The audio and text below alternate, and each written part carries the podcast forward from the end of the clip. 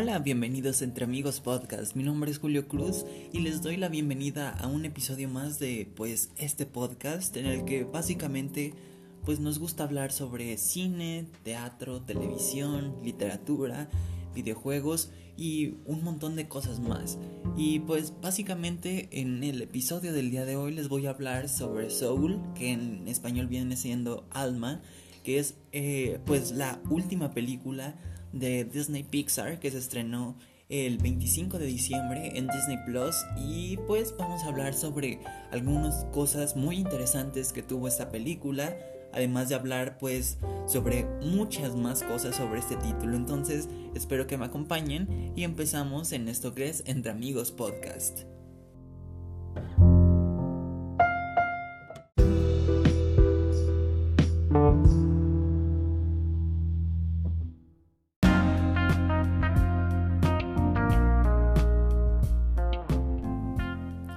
Creo que la mejor manera para describir Soul sería básicamente pensar en eh, Inside Out o intensamente eh, fusionado con La La Land de Damien Chazelle. Y bueno, realmente es una travesía en la que se habla sobre eh, lo que pasa cuando uno va a morir, a la vez que nos habla sobre qué es lo importante de la vida, cuál es nuestro motivo, nuestra alma, de nuestras ambiciones y un montón de cosas por el estilo que nos hace reflexionar sobre qué somos, a dónde hemos ido y si hemos alcanzado nuestras metas, a la vez que nos hace pues de cierta manera pensar si nuestras metas en realidad son lo que podríamos llamar metas.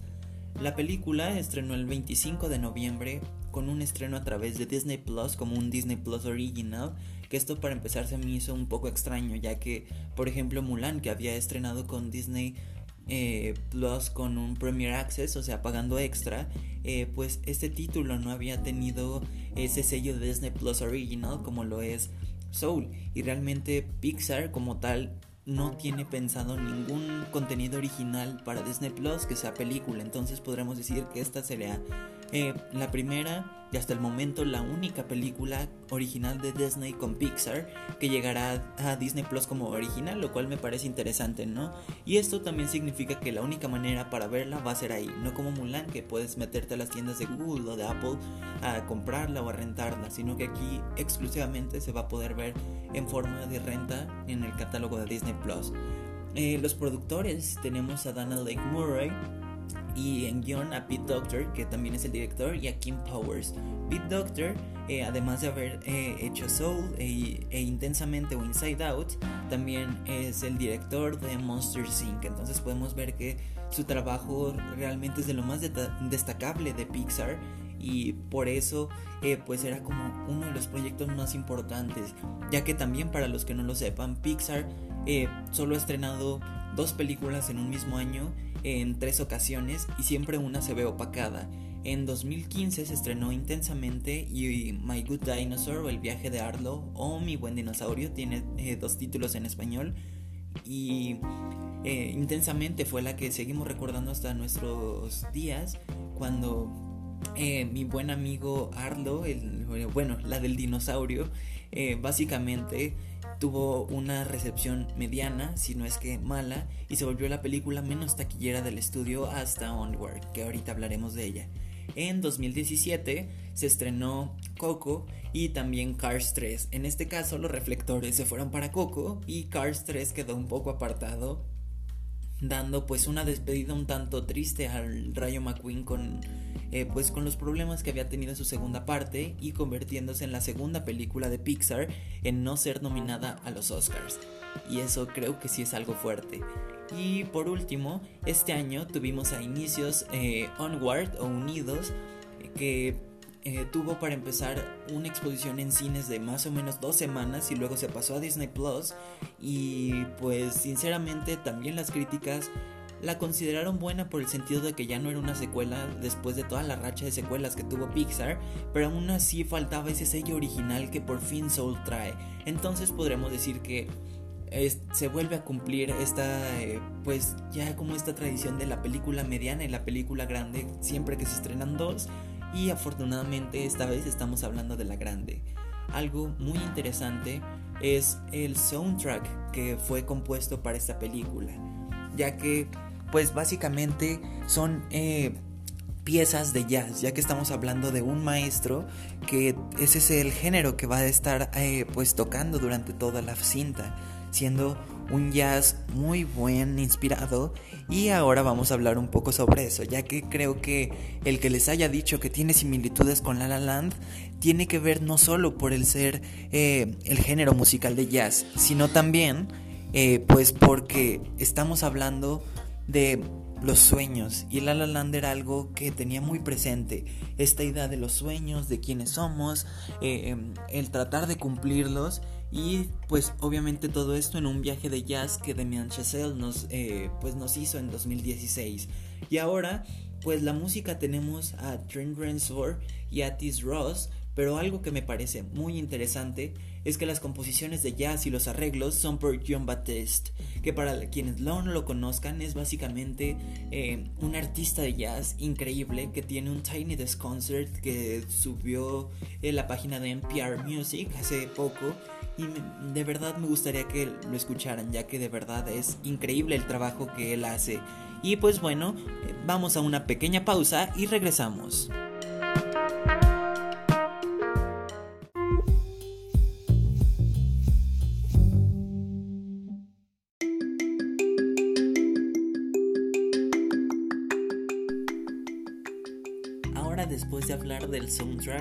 Creo que, bueno, regresando un poco a esto de John Baptiste,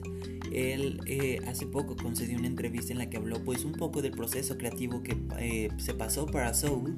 y algo interesante fue que básicamente el personaje que también se llama Joe en las escenas en las que toca el piano realmente es John Baptiste en el que eh, pues básicamente grabaron el movimiento de sus manos y pues él dice que es una emoción increíble ver cómo sus manos fueron trasladadas a la animación y que él se puede ver dentro de la animación, lo cual es algo eh, increíble. Y bueno, eh, Pixar siempre ha sido pues el mejor estudio en cuestión de animación. Tal vez Toy Story 4 no fue muy buena, pero su animación fue impecable usando trazado de rayos, usando texturas de verdad increíbles y más cosas por el estilo. Y en este caso en Soul se me hace que es un poco extraño, lo siento como un paso para atrás en el sentido de que se vea como muy realista. En un momento voy a hablar un poco más de esto. Y a lo que me refiero es que mm, la mitad de la película, si no es que un poquito menos, es en este, pues, eh, no sé cómo podremos llamarlo, como recepción en la parte de las almas, en la que el estilo artístico es como un poco eh, suavecito en el sentido de que no se ve eh, como texturas muy marcadas, sino que es algo como un poco borroso e incluso las almas tienen como unos delineados borrosos que al final hacen que no se pueda ver como esta calidad que vimos en Toy Story 4 o en Unidos Onward. Eh, pero cuando se llega al mundo real se llega a ver un poco parecido, pero aún así creo que en ese sentido es un poco más animada, pero tirándole a un animado eh, no real, a tratar de hacerlo realista, como fue con Toy Story o eh, Onward. Y esta es mi opinión, o sea, no digo que así sea la cosa, tal vez lo más posible y tal vez lo más viable es de que en realidad yo me esté equivocando, pero al menos para mí me dio un poco esa sensación, pero también creo que una parte eh, fundamental de que se ve así es que iban a mezclar mucho pues estos eh, pequeños cuadros, ¿no? Ya que por ejemplo los primeros 10 eh, minutos cuando pasa esta transición del mundo humano al mundo de las almas, eh, me gustó mucho esa escena en la que pasa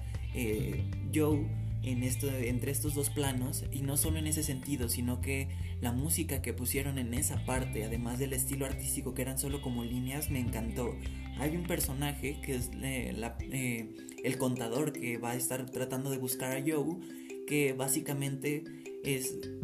increíble la manera en la que lo animaron al momento de estar en el mundo real, ya que lo verán, lo veremos en cuadros, en rejas, en ventanas eh, y en un montón de lugares transformarse de una manera de verdad increíble. Y creo que esto es eh, pues de cierta manera lo que hace que tal vez la animación no haya sido la más puntera porque al final se tenía que pues eh, juntar un montón de estilos un poco como Spider la película de Spider-Verse,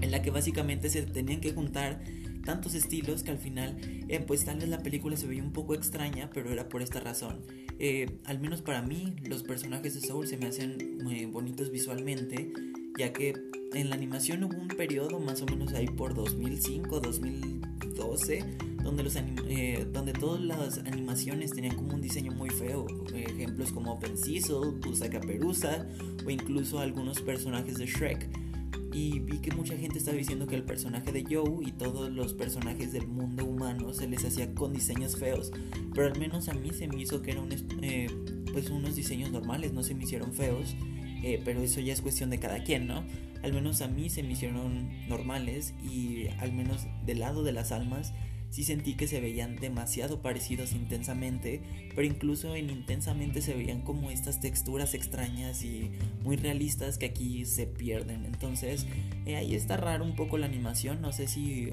Eh, no creo que haya sido impactado por el coronavirus, porque la película se tenía que estrenar en verano, sino que creo que fue más una decisión creativa que al final le sienta, digo, al final no es como que se espere eh, mucho más porque la película cumple y ah, de verdad cumple enteramente. Y bueno, realmente eso es lo que me gustaría que ustedes supieran sobre Soul. Me gustaría que ustedes me eh, comentaran qué les pareció y si creen que es una de las mejores películas de Pixar. Al menos en mi caso, fácilmente entra en el top 5, lo cual me parece increíble. Para mí personalmente creo que la primera, la mejor de Pixar es Ratatouille,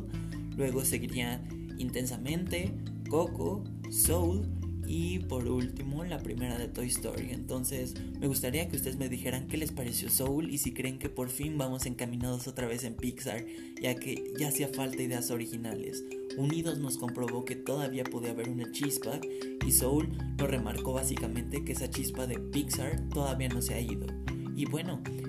realmente no tenemos mucha información sobre siguientes proyectos de Pixar, más que Lightyear, que no recuerdo bien cuándo va a salir, es esta película que hablará sobre el personaje real en el que se inspiró eh, para hacer el personaje de Buzz Lightyear como juguete, lo cual